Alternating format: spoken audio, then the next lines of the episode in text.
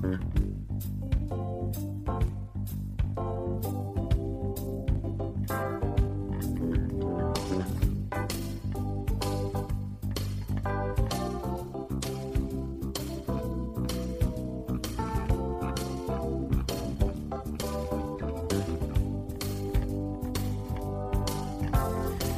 Muy buenas tardes y bienvenidos al decimoséptimo programa de esta segunda temporada.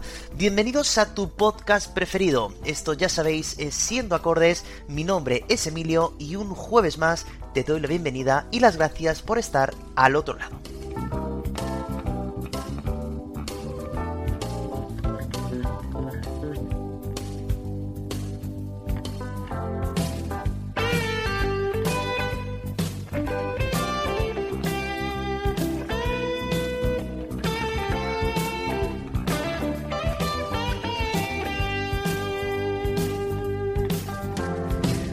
Como ya os dije la semana pasada, el concurso sigue en pie, ya me están llegando algunos correos a este correo que ya sabéis cómo se llama, siendoacordes.com, donde ya me vais poniendo eh, la canción preferida y el porqué incluso, que es una cosa que también me gusta mucho que hagáis, así que nos queda un largo camino hasta el mes de marzo para que en cada uno de los programas salga una canción que sea la preferida de este segundo trimestre. Esa canción pues será la que luego competirá con Private Dancer de Tina Turner, que fue la ganadora del trimestre pasado.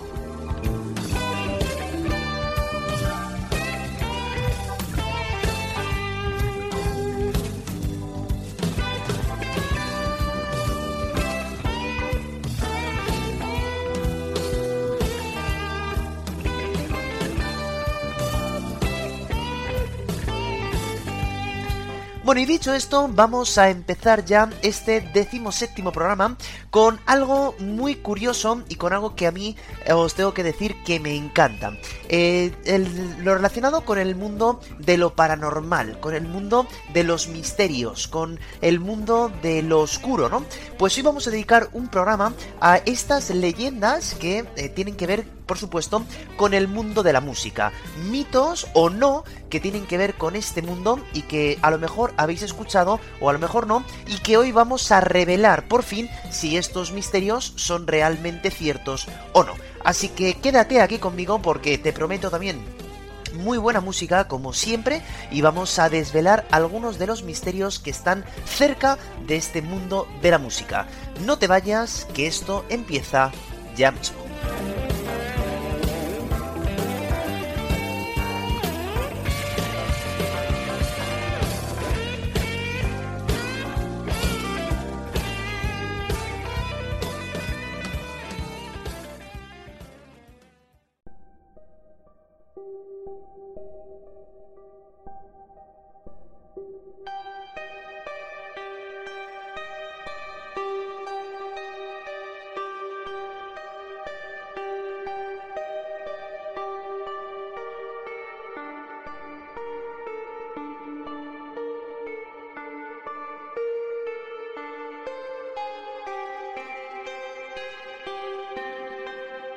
Como os he dicho antes, este programa va a estar dedicado al mundo del misterio, al mundo de los mitos que tienen que ver, por supuesto, con el mundo de la música. Os tengo que advertir que todo lo que vais a escuchar en el programa de hoy eh, está totalmente documentado y está totalmente eh, puesto al servicio de todo el mundo, no es algo que me haya inventado. Nada de lo que vais a escuchar hoy va a ser invención mía. Lo que sí que os quiero decir es que eh, va a haber algunas de las historias que os voy a contar que van a ser ciertas. Por lo tanto, al final del todo, ya cuando pasemos de un mito a otro, os diré si ese será verdadero o realmente pues es eso, una leyenda, un mito. Así que os propongo jugar conmigo, si os parece, a intentar adivinar si lo que os estoy contando es realmente un bulo, un misterio, un mito, una mentira o que realmente es de verdad.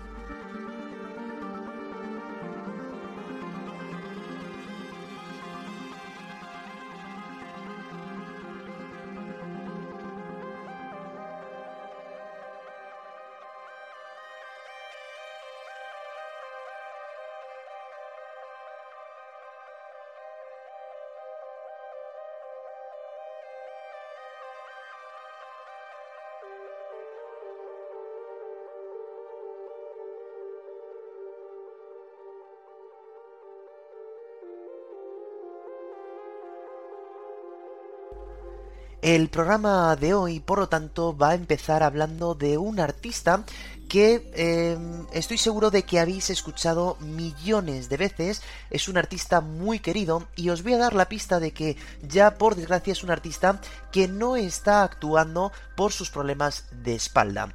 Él ha sido batería y también fue cantante y tuvo una grandísima carrera en su carrera como solista, aunque también la tuvo en un grupo muy importante de rock progresivo.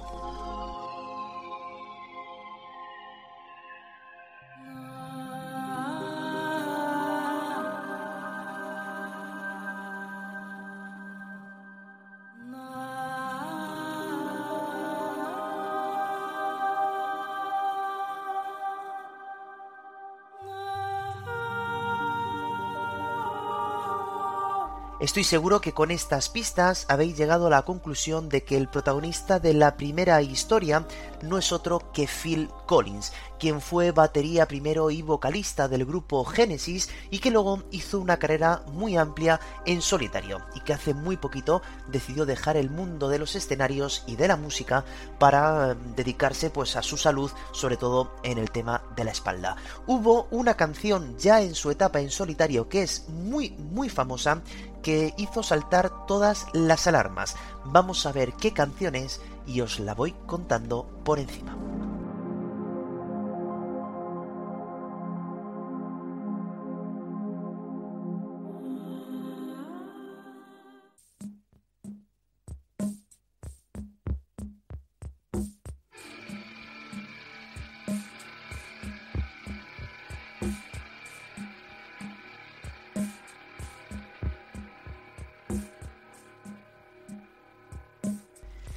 Esta canción se llama In the Air Tonight y fue compuesta por Phil Collins para su álbum debut en solitario llamado Face Value, que salió en el año 1981.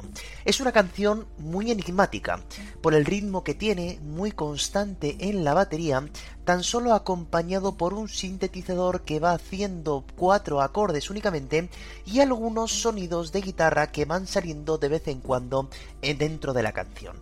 La música, por lo tanto, provoca mucha tensión, que era justo lo que Phil Collins quería transmitir en esta canción.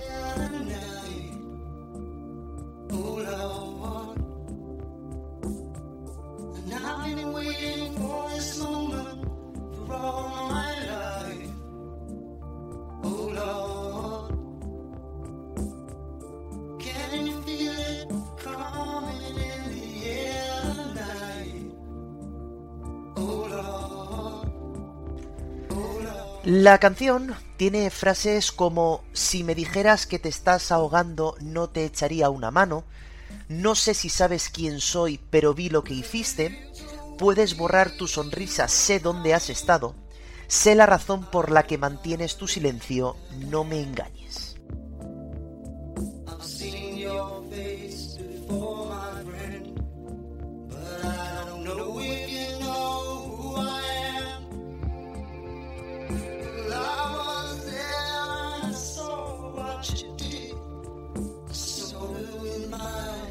Si os dais cuenta, la canción parece que el protagonista de la canción ha visto cómo alguien ha asesinado a alguien, quizá tirándolo a un lago y él no hizo absolutamente nada por evitarlo.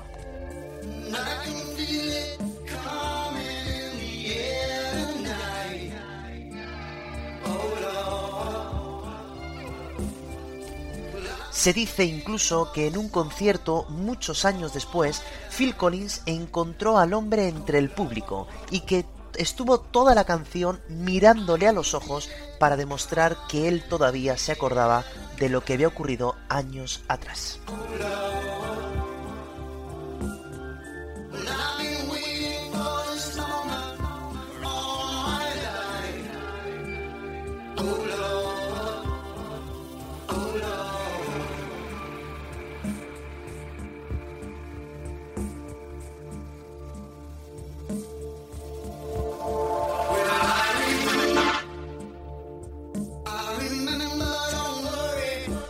La canción, como veis, es muy plana de momento, salvo este momento que dice, oye, que yo te me acuerdo de lo que has hecho, ¿no? Y nos está llevando por una tranquilidad que si nos fijamos en la letra, pues no es tanta, tanta tranquilidad. La canción se va a romper prácticamente al final cuando entra lo más reconocible de la canción. De momento no tenemos prácticamente nada de batería fuerte hasta que llega este momento de clímax en la canción.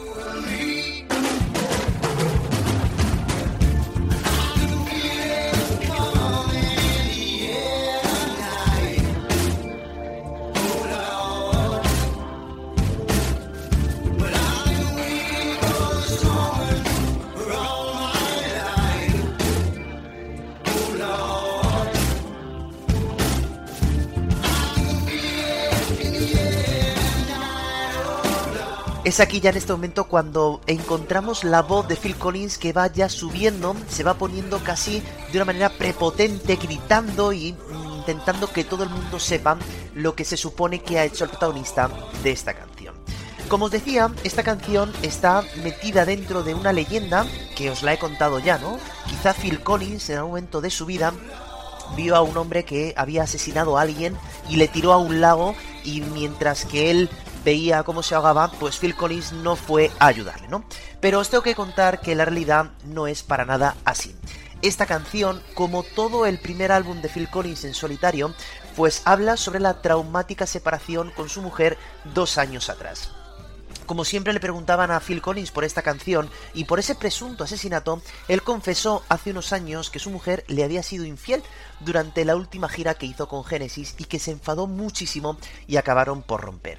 En el momento en el que se puso a escribir la canción estaba tan furioso que hizo una metáfora como si estuviera viendo un asesinato, que realmente era ver esa infidelidad que ella había cometido y que nadie hizo nada para que no ocurriera.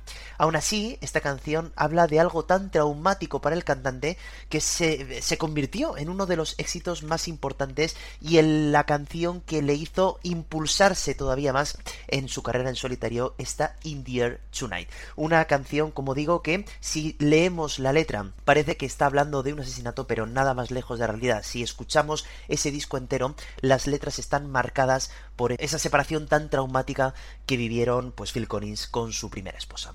Por lo tanto, bueno, pues una primera canción cargada de misterio, sobre todo con esa música, fijaros cómo se consigue, ¿no? Con tan solo unos sintetizadores, llevándote con incluso con voz distorsionada, si os dais cuenta, Phil Collins no canta eh, como siempre, sino que está un poquito distorsionado para que nos demos cuenta de que la canción es diferente, ¿no? De que lo que vamos a tratar es totalmente diferente de lo demás y nos va metiendo frases que no cuadran, ¿verdad? Con lo normal que estaríamos pensando de él. Y bueno, pues nos regala esta canción que tuvo muchísima polémica en aquel momento, pero bueno, que siempre Phil Collins pues ha dicho que, que era por ese motivo. Y por supuesto, lo de encontrarse con el hombre en el escenario y cantar la canción, pues no, porque no existió nunca ese asesinato y no creo yo que nunca encontrara a ese hombre con el que fue infiel su primera esposa.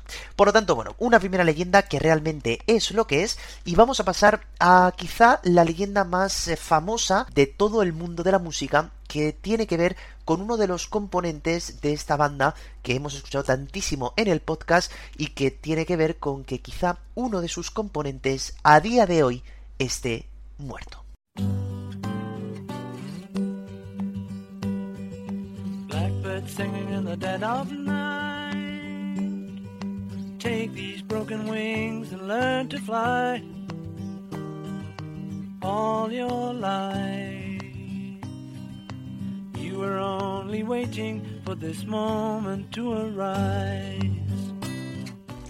Bueno, esta leyenda tiene que ver con claro, la banda más importante de la historia que son los Beatles y cuyo bajista, que es eh, Paul McCartney, quien había nacido también en Liverpool, pues resulta que está muerto y el que se está haciendo pasar por él no es otro que un canadiense llamado William Campbell. Blackbird fly. Blackbird fly into the line of a dark black night. Toda esta historia se supone que empieza un 9 de noviembre del año 1966, cuando Paul McCartney tuvo un accidente de tráfico en el que, según dicen, tras saltarse sin querer un semáforo en rojo, murió estrellado contra un camión. Tras este accidente, los tres miembros de la banda fueron citados para confirmar que era él y fueron amenazados de muerte a no decir nada.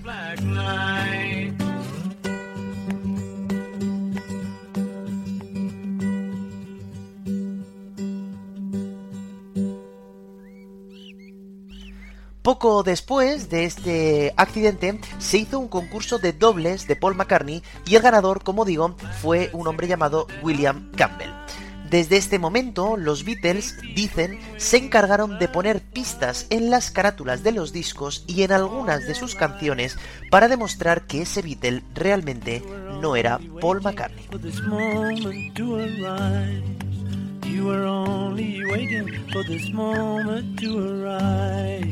El siguiente álbum que salió tras esta desgracia pues fue el mítico álbum Sgt. Pepper's Lonely Heart Club Band, donde si tenéis en mente la carátula del álbum aparecen los cuatro Beatles en la parte de abajo y un montón de gente alrededor de la carátula. Según cuentan, esta carátula haría referencia a la materialización del funeral de Paul McCartney. Además, en el codo del bajista aparecen las siglas OPD, que vendría a significar oficialmente declarado muerto, pero que realmente lo que quiere decir es Policía Provincial de Ontario.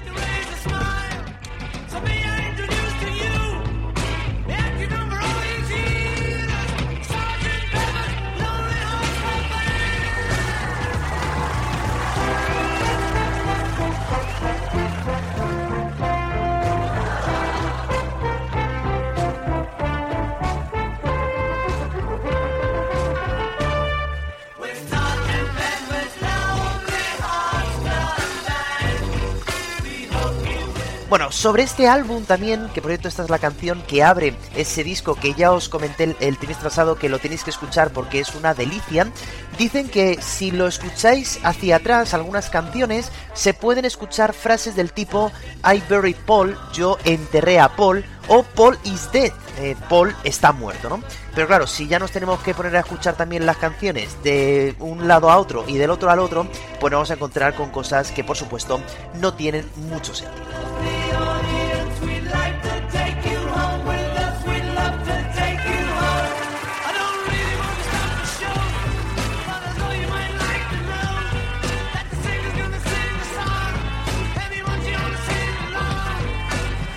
Bueno, si hablamos realmente de los Beatles, una de las imágenes que más ha dado la vuelta al mundo y que todo el mundo conoce y que todo el mundo hemos intentado incluso eh, hacerla nosotros por nuestra cuenta es la imagen del disco Abbey Road, ¿no? Donde ya sabéis que aparecen los cuatro miembros de la banda cruzando ese mítico paso de cebra.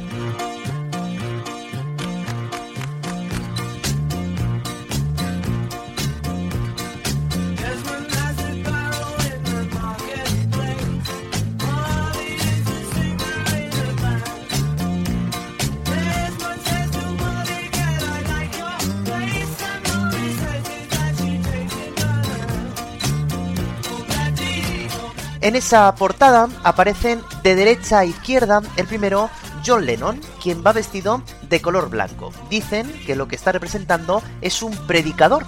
Luego va George Harrison, quien va vestido de negro. Normalmente ya sabéis que el negro se suele asociar al luto, por lo tanto se dice que George Harrison iba hacia un funeral. Luego aparece Paul McCartney, que va descalzo, que es como realmente se entierra la gente, sin zapatos, descalzo. Y detrás aparece Ringo Starr, que iría en vaqueros, porque se dice que él va a ser el que va a enterrar a Paul McCartney.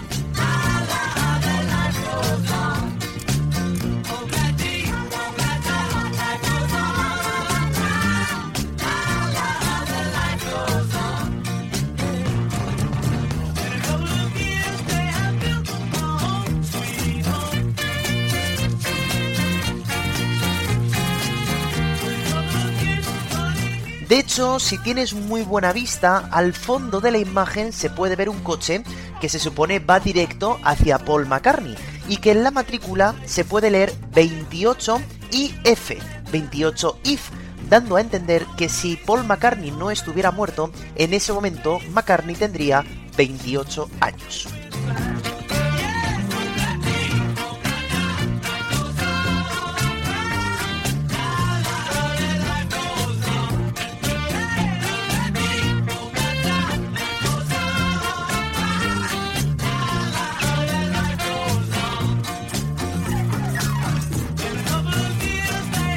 Os tengo que contar que esta imagen no está tan estudiada como se puede llegar a pensar. No os puedo decir el motivo de que Paul McCartney esté descalzo cruzando un paso de cebra en Londres, pero la foto es tal cual se ve de manera casi improvisada. Ellos estaban grabando en Abbey Road Studios y justo enfrente vieron un paso de cebra y decidieron cruzar y hacer la foto. No estuvieron mucho tiempo pensando en nada de ello, pero mucha gente piensa que realmente esto estaba medido al milímetro.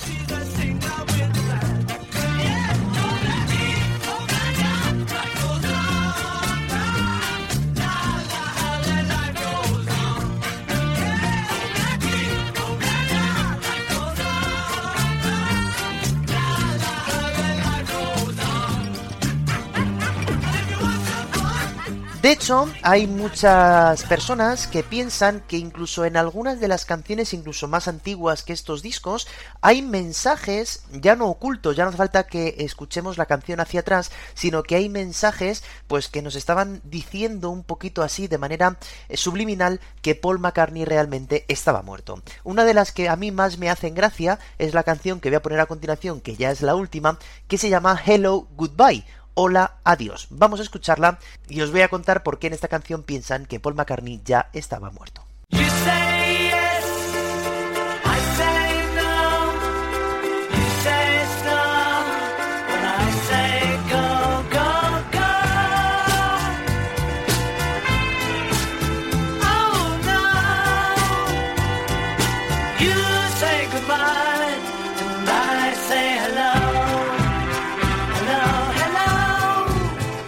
La canción escrita por Paul McCartney aparece en el álbum Magical Mystery Tour, que para mí es uno de mis preferidos, uno de los mejores, y es una canción muy curiosa que tiene una letra pues que realmente no dice prácticamente nada. Fíjate, dice, yo digo alto, tú dices bajo, tú dices ¿por qué?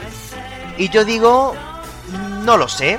¿No? Es decir, va diciendo, pues tú dices hola, yo digo adiós, tú dices ven, yo digo voy, es decir, están contraponiendo dos conceptos mm, todo el rato, ¿no? Bueno, pues la gente al escuchar esta canción, pues decía, como tú dices hola y yo digo goodbye, tú dices hola y yo digo adiós, pues será que a lo mejor también es que está muerto Paul McCartney, ¿no? Como lo has escrito tú, bueno, pues hay veces que la gente pues no piensa demasiado.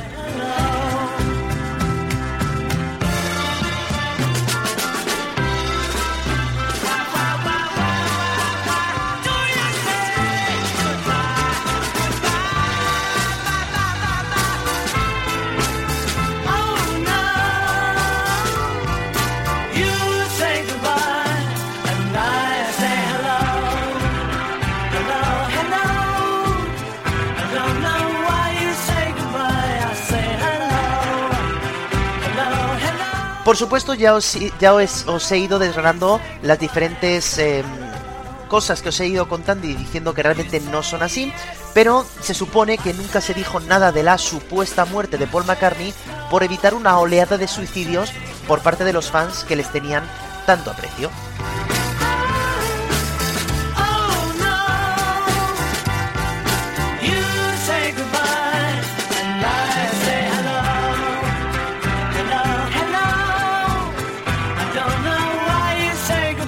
Si me preguntáis a mí, lógicamente yo esta leyenda no me la creo. Pienso que es totalmente falsa porque hubiera sido imposible que el doble de Paul McCartney compusiera como lo hacía el original y que tocara el bajo como lo hacía él.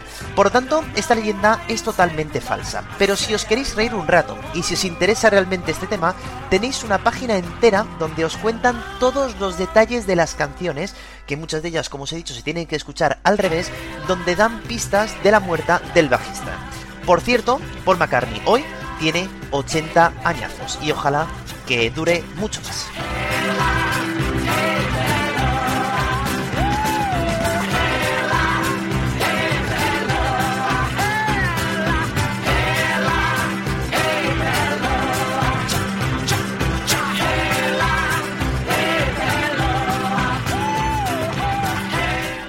Una leyenda, como digo, totalmente falsa, que no se asienta por ningún lado, quieres ver cosas que no son, y esto muchas veces pasa, ¿no? Cuando te están diciendo cosas y tú te las crees y miras y dices, joder, si es que lo estoy viendo, ¿no? Pero que bueno, pues si empezamos a leer un poquito más de la cuenta y empezamos a buscar un poquito mejor las cosas, pues nos damos cuenta de que Paul McCartney está vivo y coleando. Bueno, y ahora cambiamos totalmente de tema y vamos a pasar de este grupo que pasó una experimentación muy grande a hablar de una persona que ya escuchamos la temporada pasada en ese concierto del Life Aid en Filadelfia, él fue uno de los pocos contribuyentes al heavy metal que tuvimos en aquel concierto.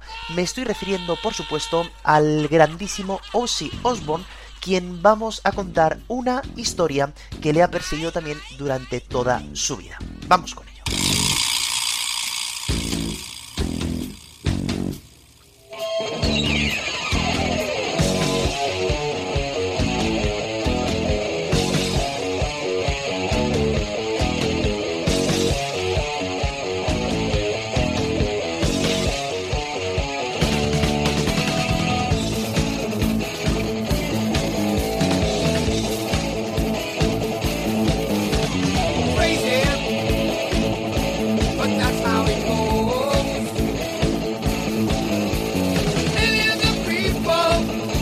Para hablar de esta historia nos tenemos que marchar hasta el año 1982, cuando Ozzy Osbourne se encontraba inmerso en su carrera en solitario y estaba haciendo diversas giras por todo el mundo con sus dos álbumes que ya tenía en ese momento en, en solitario, como esta magistral Crazy Train.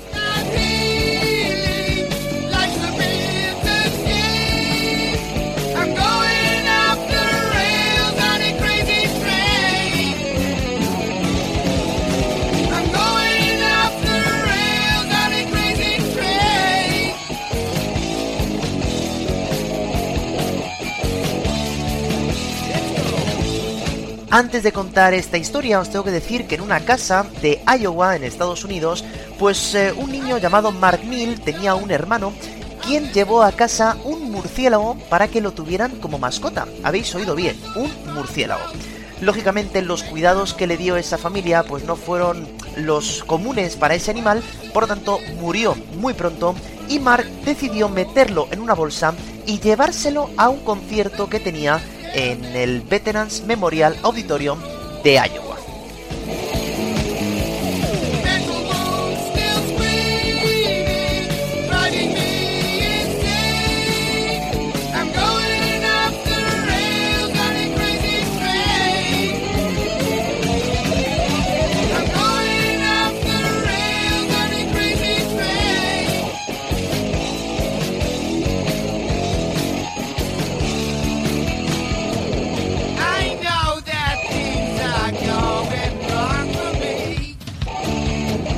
Ozzy Osbourne, por supuesto, estaba ajeno a todo esto que os estoy contando. Y aquel 20 de enero del año 1982, a Mark Neal no se le ocurrió otra cosa que sacar el murciélago de la bolsa y tirarlo al escenario. Ozzy, eh, que en aquel momento estaba pasando por un mal momento en cuanto a adicciones se refiere, pensó que era eh, de plástico ese murciélago y decidió darle un mordisco en el cuello al animal.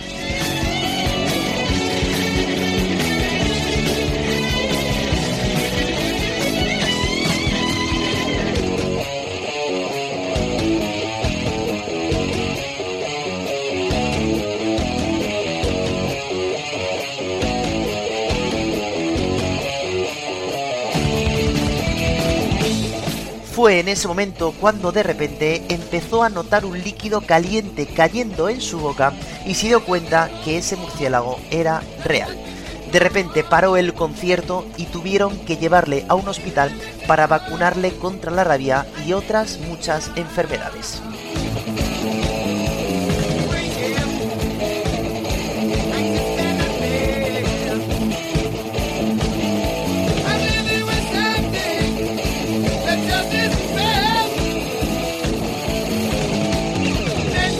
Como os he contado al principio del programa, todo lo que os estoy contando no me lo he inventado yo. Y esto, aunque parece una leyenda muy bien hecha, lo cierto es que fue una historia totalmente cierta. Ocurrió tal y como yo os lo he contado.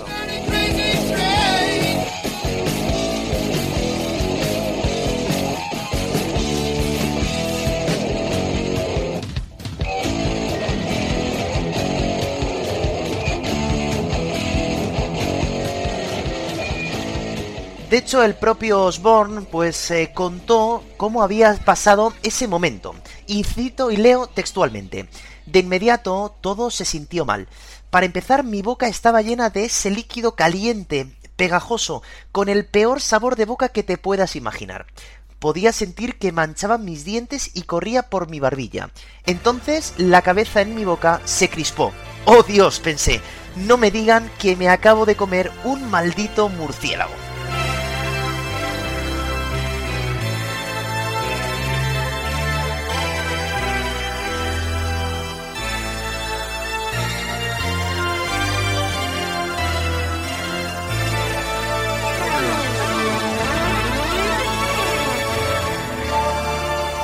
La vida, por lo tanto, le cambió ese 20 de enero del año 1982, ya que durante algunos días tuvo que ponerse inyecciones en el culete para que no se enfermara de la rabia.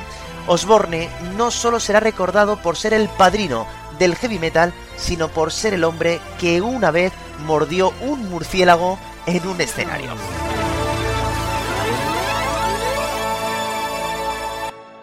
Abandonamos por lo tanto el mundo del heavy metal y nos vamos a hablar ahora de uno de los artistas también más importantes de toda la historia de la música. Un artista del que hemos hablado también en este podcast en alguna ocasión y que en este caso vamos a abrir una leyenda que según dicen todavía este estupendo artista aún sigue vivo.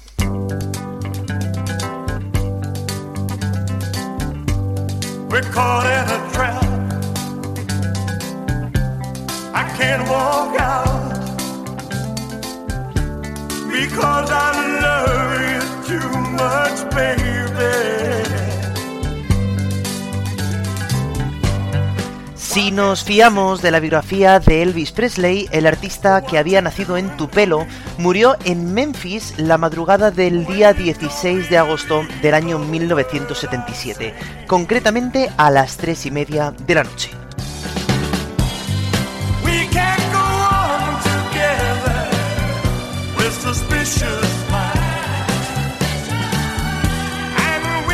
El cuerpo inconsciente del cantante fue encontrado en el suelo del cuarto de baño del hotel por uno de sus guardaespaldas.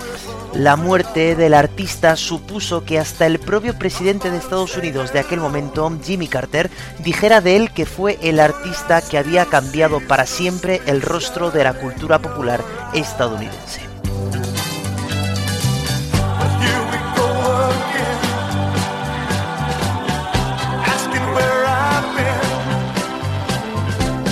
Dos días después, 18 de agosto, se ofició el funeral de Elvis Presley en Graceland, la casa donde él vivía, y allí fue enterrado junto a sus padres.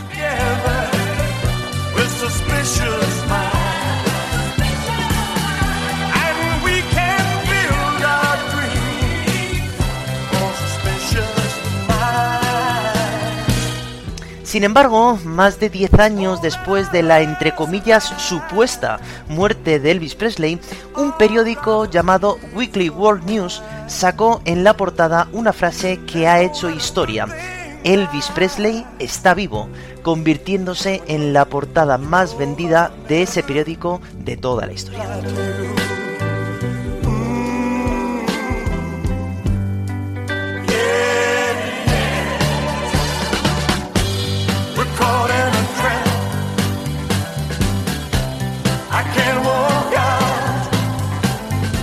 En el interior se podían leer diferentes testimonios de gente que aseguraba haber visto al cantante. Por ejemplo, una mujer que le había comprado al propio Elvis Presley un Cadillac. Un hombre también decía que había comprado en unos grandes almacenes al lado de él. E incluso también alguien dijo que Elvis Presley había tenido un accidente de moto en el que perdió unas costillas en el año 1992. También se dijo que el cantante se había vuelto a casar otra vez que alguien le había visto salir del cine tras ver El silencio de los corderos. Incluso este propio periódico, 16 años después de declararle vivo, le volvió a matar.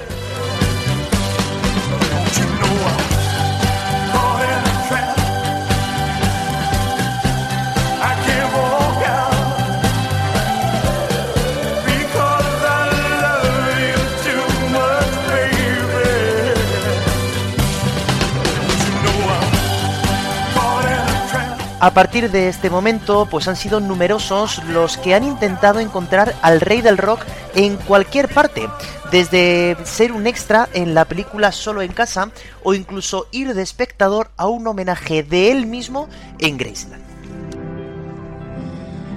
Oh,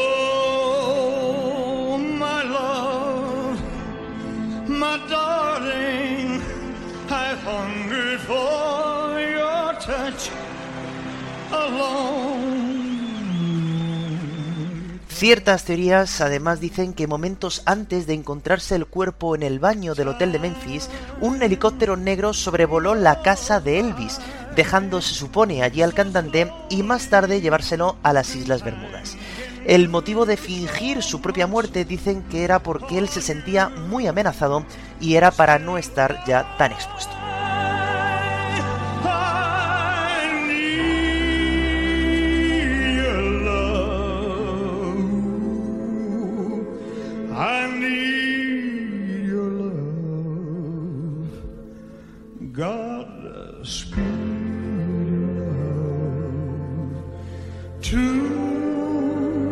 Ahora viene unas cuantas teorías un tanto disparatadas, como por ejemplo, como sabéis, Elvis Presley se reunió en alguna ocasión con Richard Nixon, el presidente de los Estados Unidos, que ha quedado constancia de ello incluso en algunas fotografías e incluso en alguna película. Bueno, pues dicen que Presley pasó a formar parte de la agencia antidrogas de los Estados Unidos, ¿no? Es decir, eh, seguramente que él se encargaría de mm, buscar a estos delincuentes eh, de drogas, como tiene una cara poco conocida, pues seguramente que eh, esta es la teoría mejor, ¿no?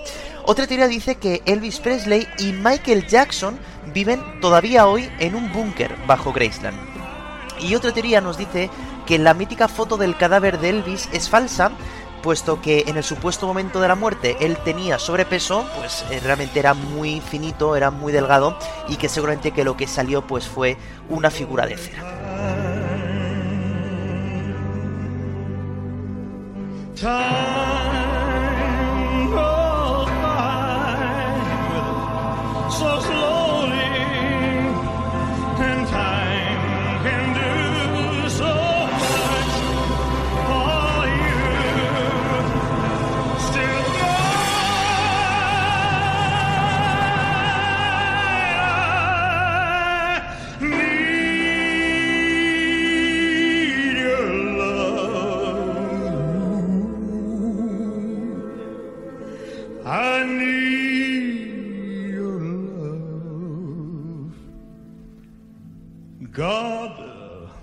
Bueno, de hecho, no solamente estas teorías, que bueno, eh, os las podéis creer o no, yo ya os adelanto que por supuesto no me creo ninguna de ellas, no han quedado solamente allí, porque de hecho hay una canción en español que dice exactamente esto, que Elvis Presley está vivo.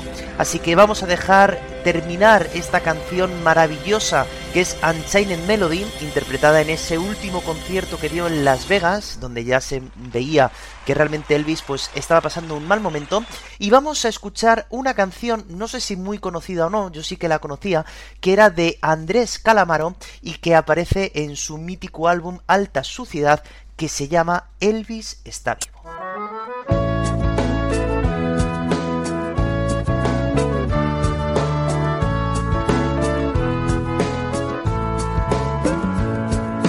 Elvis está vivo, me lo dijo un amigo cuando el sol empezaba a caer. Está en el cuarto forrado de leopardo dorado se queda viendo su propio funeral. De hecho, si os dais cuenta, la canción eh, va recogiendo estas teorías que os he estado contando yo, ¿no? E incluso en un momento dado de la canción, Calamaro dice que él eh, y Elvis Presley se cartean todos los días, se escriben cartas todos los días, ¿no? Bueno, pues está bien soñar también.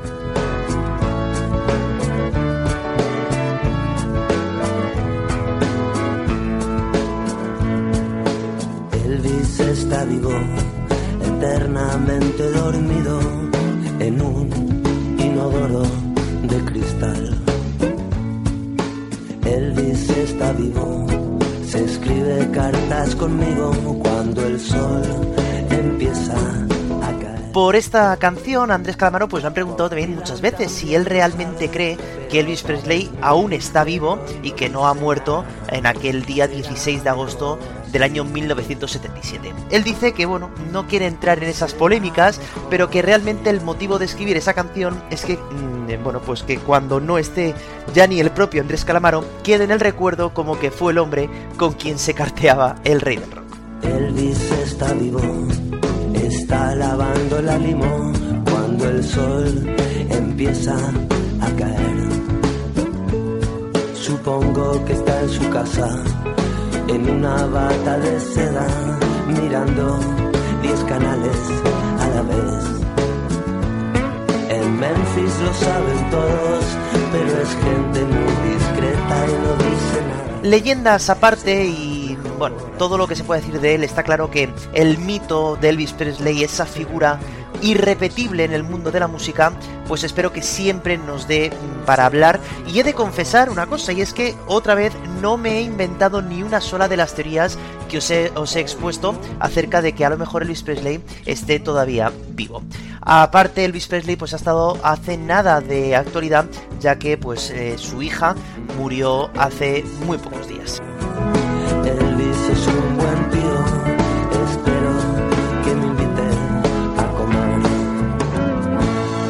Y con esa esperanza de que Elvis Presley algún día nos invite a comer, acabamos con este tema de la supuesta vida todavía de Elvis Presley, ¿no? Os vuelvo a recomendar otra vez, si no la habéis visto, en la película Elvis, porque la verdad que está muy bien y relata de forma estupenda cómo vivió esos momentos de tanto éxito el cantante y que, bueno, pues que ojalá hubiera vivido más, ¿no? Para eh, trasladarnos más de su, de su saber hacer y de su música al mundo, porque la verdad que es un artista que seguimos necesitando. Y vamos a acabar entonces nuestro capítulo de hoy con la última de las, se supone, leyendas que os estoy contando hoy. Vamos a ir ahora quizá a una de las leyendas pues más divertidas que se van contando sobre una de las bandas más interesantes de rock de la historia.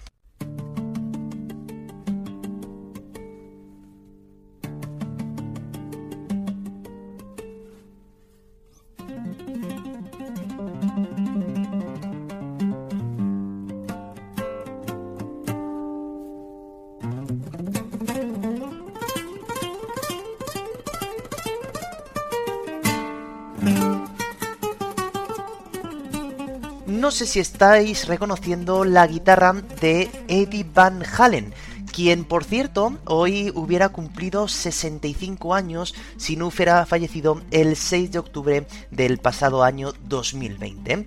O además hoy pues podría haber sido el homenajeado del día de hoy, pero será otra persona. Pero bueno, como ha dado la casualidad, pues por eso lo digo. Bueno, vamos a hablar entonces de una de las leyendas que persiguieron siempre a esta banda liderada por el genial y virtuoso guitarrista Eddie Van Halen.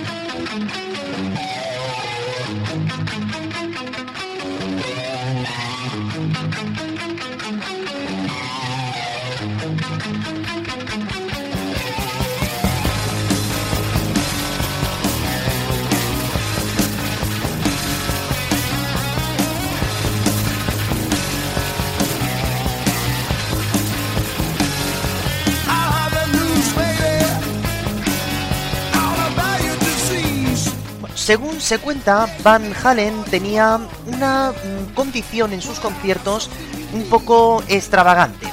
Y es que no podían encontrarse con ningún caramelo M&M que tuviera color marrón.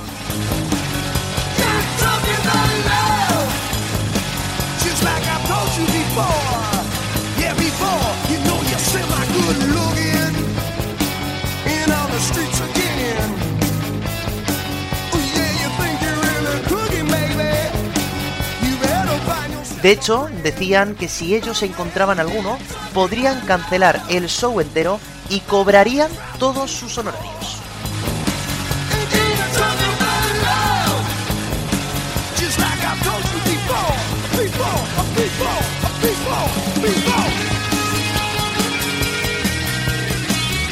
Esto, pues realmente no es una leyenda, es una cosa totalmente cierta y no es tanto una excentricidad de los artistas como os podéis imaginar. El motivo era muy sencillo y es que nos tenemos que imaginar la cantidad de instrumentos y de aspectos que tienen que salir bien para hacer el espectáculo por lo que si aparecía algún caramelo de color marrón significaba que los que tenían que montarlo todo a su gusto no se habían leído las partes enteras de su contrato y realmente el, concierto podía salir mal porque no estaba todo tal y como ellos eh, habían pedido.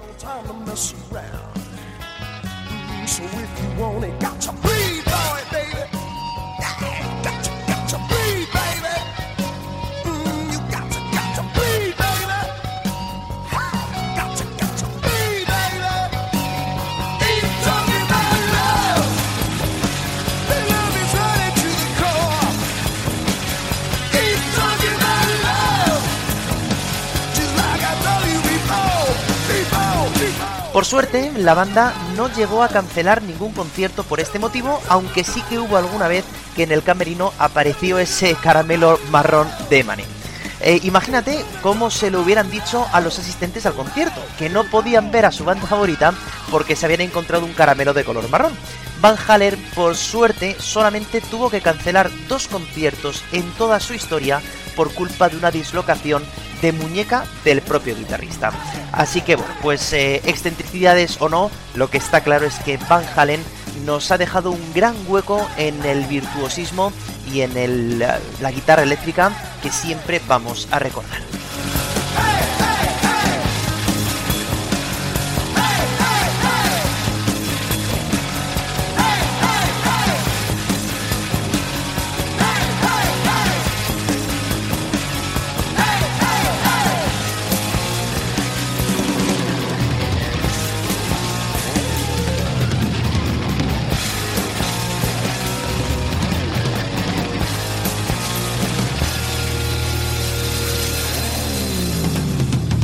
Pues aquí entonces acaba este programa en el que hemos hablado de ciertas leyendas que tienen que ver con el mundo de la música y que, bueno, pues algunas hemos dicho que son realmente eso, leyendas y otras pues que realmente son ciertas, ¿no?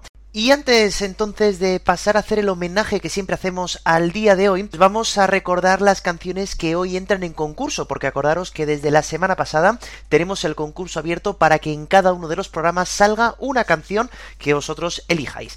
¿Cómo podéis votar? Pues como siempre, desde el correo electrónico siendo desde el Instagram siendo acordes podcast o incluso dejándome un comentario en la aplicación de iVoox. Bueno, las canciones que salen a concurso para el programa de hoy van a ser las siguientes. La primera es In the Air Tonight, esta canción con esa leyenda que se supone que había de Phil Collins. Luego vamos a tener dos canciones que hemos escuchado mientras que os iba contando la leyenda de que Paul McCartney estaba muerto en este momento. Y van a ser Blackbird o Hello Goodbye. Por cierto, ambas composiciones de él mismo, ¿eh? de Paul McCartney. La siguiente va a ser Crazy Train, que sonaba mientras os iba contando cuando Ozzy Osbourne iba comiéndose ese murciélago. Y luego tenemos eh, dos de Elvis Presley, Suspicious Mind y Unchained Melody y también Elvis está vivo de Andrés Calamaro. Por último, tenemos esta que acabamos de escuchar, que es Ain't Talking About Love de Van Halen. Así que ahora sí, como no podía ser de otra manera, y recordando que tenéis que votar, vamos a rendir un homenaje al día en el que estamos hoy.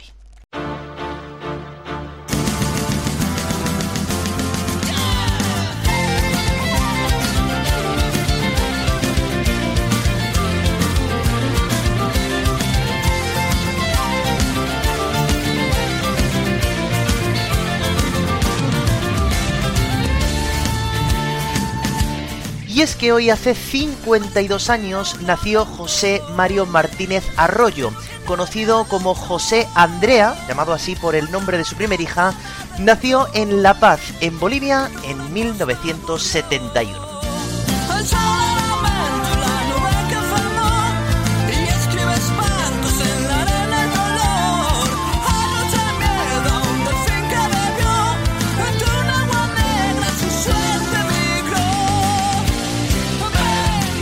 Aunque nació en Bolivia, pues realmente se vino muy pronto a vivir a Madrid y estuvo eh, estudiando en el conservatorio de, la ciudad de Madrid.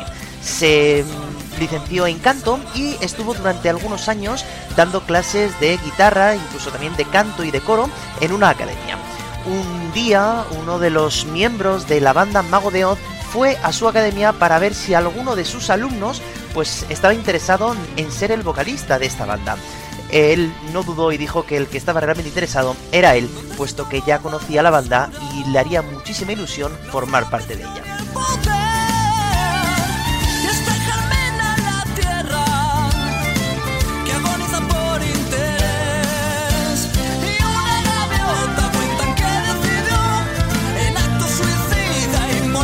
Así, desde el año 1996, cuando sacaron el álbum Jesús de Chamberí, hasta el año 2010, cuando sacaron la tercera parte de sus álbumes Gaia, pues ha sido el vocalista y quizá la voz más reconocible de esta banda estupenda que es Mago de Oz con canciones tan importantes como Fiesta Pagana, Hasta que tu muerte nos separe, o este imprescindible de la música en español que es La Costa del Silencio, donde por cierto hablan de ese trágico accidente que tuvo lugar en las costas gallegas del Prestige.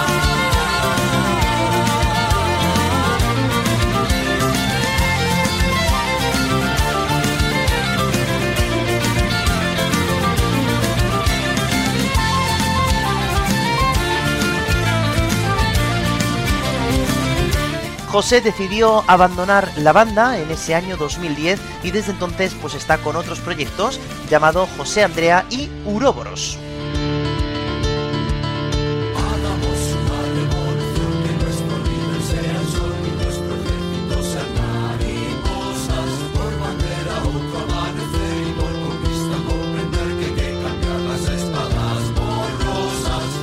felicitando sus 52 años, nos despedimos de este programa que espero que os haya gustado, lleno de leyendas y como siempre de muy buena música.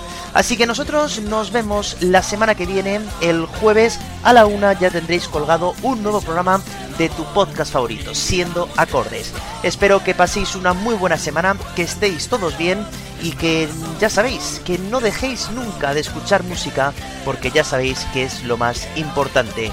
Un saludo, abrazos, votad y chao.